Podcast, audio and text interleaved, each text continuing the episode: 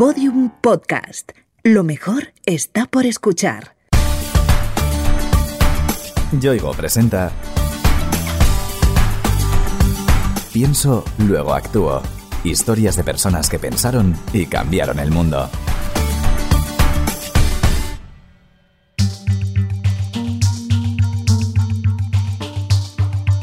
Si te hablo de realidad virtual, la primera imagen que acudirá a tu mente es la de una persona con un dispositivo en la cabeza, semejante a unas gafas, inmerso en un videojuego. Sin embargo, no siempre es así. La realidad virtual no es solo matar zombies, también puede hacer sonreír, puede hacer llorar, puede hacer emocionar un paciente que está pasándolo muy mal, que está triste, que está apático y puede ayudar mucho. Este joven al que acabas de escuchar habla de pacientes, porque precisamente ha impulsado un proyecto para que la realidad virtual ayude a personas que atraviesan por estados de salud complicados. Me llamo Jean-François, soy francés, aunque afincado en España desde hace ya bastantes años. Vengo del mundo del cine, de la tecnología, del desarrollo de aplicaciones y todo cambió con la enfermedad de mi madre, que eh, fue enferma durante 12 años de cáncer pero nos inspiró a crear un programa que se llama Wake Up and Smile, que permite, a través de la red virtual, aliviar a los pacientes durante sus tratamientos. Jean-François y su equipo han diseñado un completo ecosistema de realidad virtual que sirve de ayuda a mucha gente con enfermedades de todo tipo. Wake Up and Smile es una plataforma terapéutica multicanal porque se puede ver tanto en gafas de realidad virtual como en tableta o móviles y permite relajarse, despejarse, evadirse con contenidos hechos por psicólogos para pacientes en tratamiento. Con Wake Up and Smile, los pacientes pueden olvidarse de sus dolencias durante un rato y trasladarse a otros mundos completamente diferentes. Jean-François, de hecho, lleva toda la vida creando realidades ficticias para que la gente se evada. Mi pasión por el cine, lo que más me traía en mente era poder crear universos en los que podíamos contar historias, pero sobre todo plasmar imágenes que tenía en mi cabeza y que no sabía cómo representarlas. Recuerdo estar escuchando 30, 50, 100 veces una música, imaginarme las secuencias de esa música, cómo encajaría. Yo me hacía los videojuegos a papel con un cronómetro y una calculadora, entonces de ese modo podía calcular, pues mira, si mi personaje va de aquí a aquí va a tardar tanto, en fin. Jean-François, o Jeff, como le llaman sus amigos, estudió cine y dirigió decenas de cortometrajes. Uno de los más logrados fue su trabajo de fin de carrera titulado 5 segundos y premiado en varios festivales. No era muy consciente del impacto que podía tener mis historias en el público hasta mi cortometraje de fin de carrera, que mm, a mí me sirve también como terapia porque en ese momento estaba pasando por una época personal y familiar complicada. Entonces, sin querer, plasmé todo lo que me estaba doliendo y cuando vi a la gente llorando en el cine, decía, ups, ¿qué he hecho? No? Me, me sentí un poco mal al principio diciendo, no quería haceros llorar.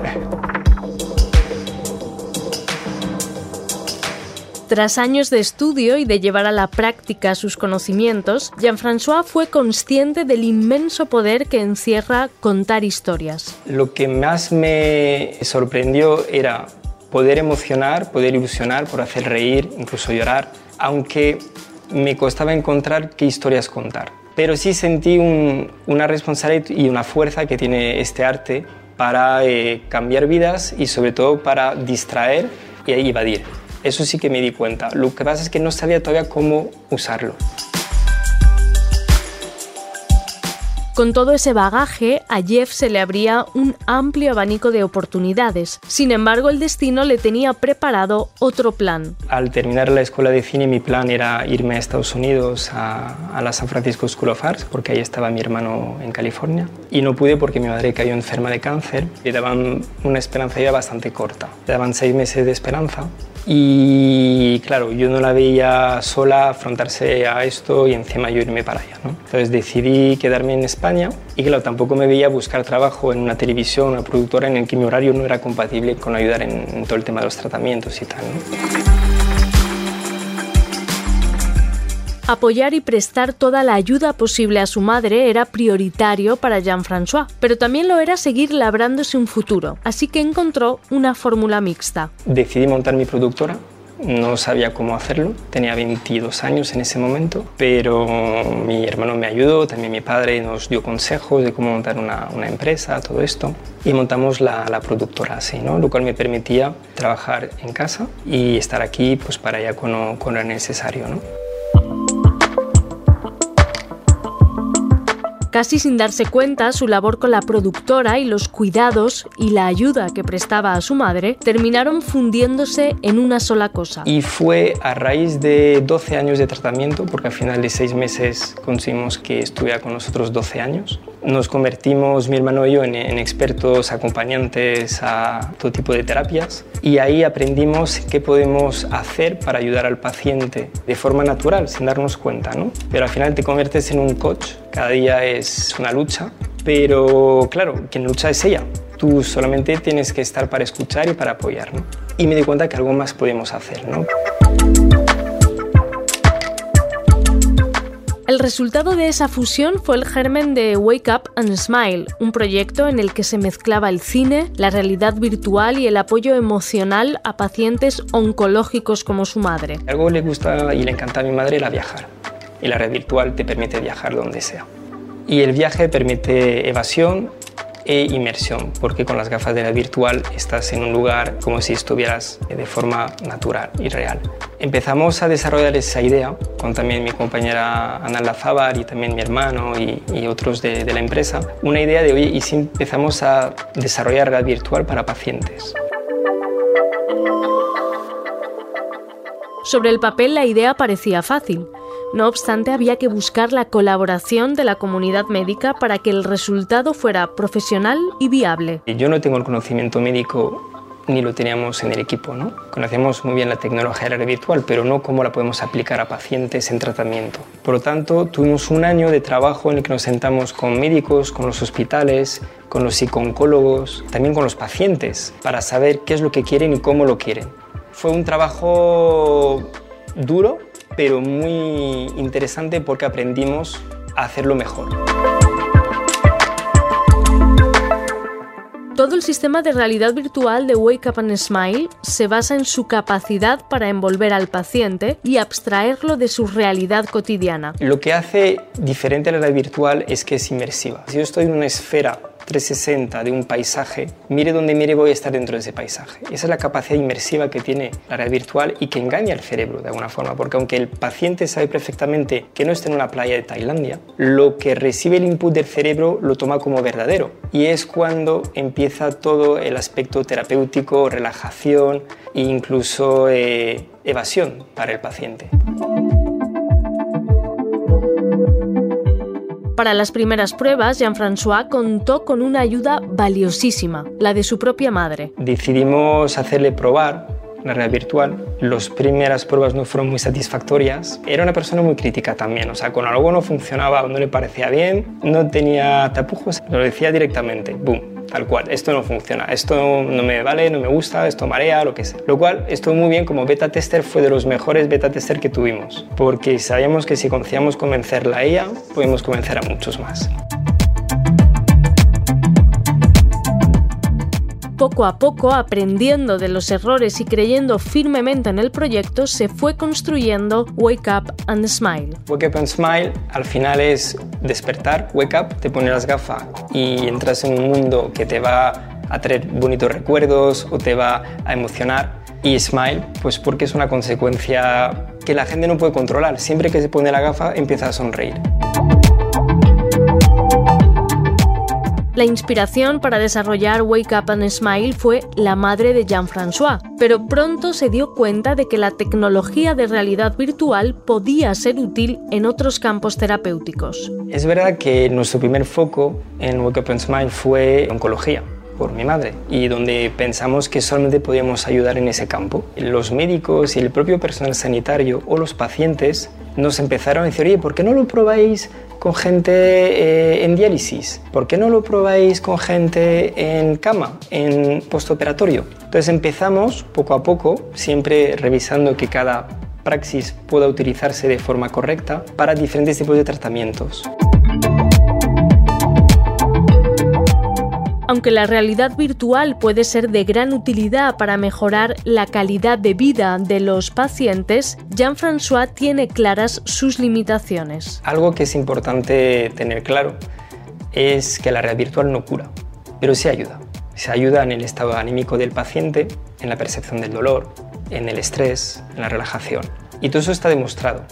Eh, hemos podido hacer estudios con hospitales, como en el caso del Hospital Niño Jesús de Madrid, con pacientes pediátricos de 5 a 18 años, en los que estuvimos haciendo ese seguimiento. Y sí hemos detectado todos esos parámetros beneficiosos para el paciente.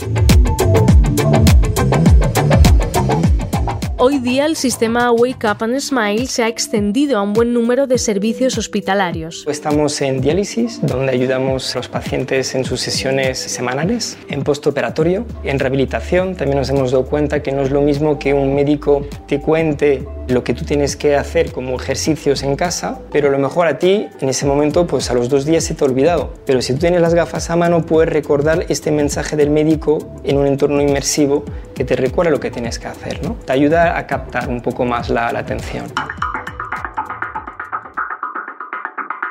La realidad virtual de Wake Up and Smile sirve también como ayuda a las mujeres embarazadas, a quienes permite sentirse más seguras y confiadas de cara al momento crucial. Aquí estamos ahí colaborando con un hospital en Hangzhou, en China, en el que ayudamos a las mujeres en su periodo de gestación a entender todos los pasos por los que su cuerpo va a pasar y las cosas que tienen que hacer y no pueden hacer a partir de qué mes. Y de ese modo, cuando llegan para el parto, vuelven a ponerse las gafas, les volvemos a explicar dónde está cada habitación, dónde va a ser la sala de dilatación, cómo es, entienden todo lo que va a pasar a continuación y luego les ponemos una película de relajación.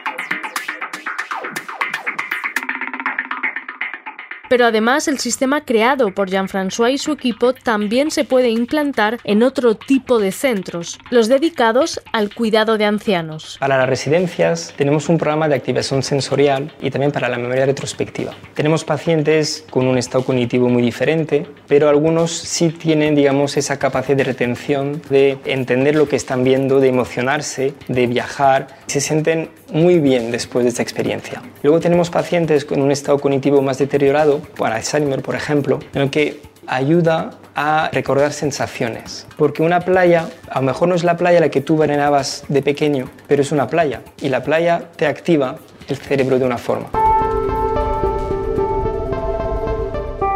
Ver el efecto que produce en los pacientes la inmersión en la realidad virtual es maravilloso. Jean-François ha podido comprobarlo en numerosas ocasiones. Recuerdo, por ejemplo, una niña que ese día no le tocaba quimio, solamente estaba de revisión porque está muy flojita, pero la analítica salió bien, entonces el médico pensó, oye, le vamos a, dar la quimio, ¿no? Y le entró una crisis de ansiedad. Y entonces la enfermera se acercó y le preguntó, ¿te gustan los caballos, no? Y ella, sí, me gustan. Y teníamos contenido equestre de competición a caballo. Entonces se puso las gafas y consiguió relajarse, disfrutar de los caballos y pudieron darle la inyección. Sin embargo, no todos los pacientes se muestran receptivos a priori a usar este sistema. Una de las cosas que al principio nos dieron algo de problema fue la resistencia. Algunos pacientes no querían probar la red virtual, les daba miedo, no sabía lo que era. Recuerdo un paciente de, de diálisis, un señor mayor que era un poco como el cascarrabia, y conseguimos hacerle probar las gafas de realidad virtual. Era un vídeo de Tour de Europa que era París, Venecia, Londres y de repente le empezamos a escuchar llorar. Nos contó que Venecia le, le emocionó porque es donde él se había ido de luna de miel con su esposa y hasta ahora no lo había vuelto a ver. La realidad virtual de Wake Up and Smile se va implantando en un número creciente de hospitales, no solo en España, también fuera de nuestras fronteras. En esos dos años, Wake Up and Smile ha tenido la suerte de tener una muy buena acogida dentro de los hospitales y las residencias. Ahora contamos con más de 12 hospitales en España que utilizan Wake Up and Smile, que significa unos 150.000 pacientes que se han activado con las gafas. También estamos dando ese servicio en Francia, sobre todo enfocado a la diálisis en Francia. Y en China también con toda la parte de programa para mujeres embarazadas. Wake Up and Smile no se limita a hospitales y residencias. Tú también puedes probar sus ventajas cómodamente desde tu casa. También hemos lanzado la parte aplicativa para el Apple Store y Market de Google Play, en el que podemos descargar la aplicación y probarla o con gafas de cartón que tenemos en casa o solamente con el modo panorámico moviendo con el dedo la pantalla y permite acceder a un pequeño catálogo de contenidos freemium en el que podemos aprovechar y disfrutar de contenidos. Estamos ampliando ahora para meter todo tema de mindfulness, de relajación y post-COVID con psicólogos que están dando charlas en esa aplicación también.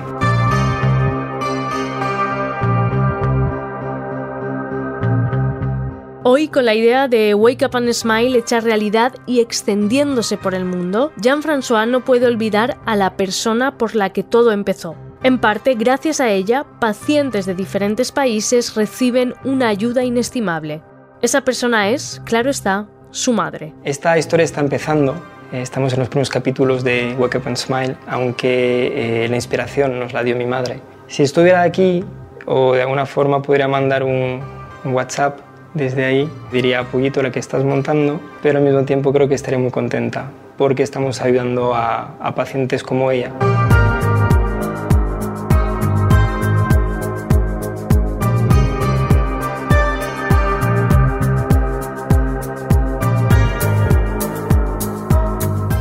Yoigo te ha ofrecido Pienso, luego actúo Historias de personas que pensaron y cambiaron el mundo. Una idea original de Innuba, producida por Podium Studios. Narrada por María Jesús Espinosa de los Monteros, con guion y diseño sonoro de Alfonso Latorre.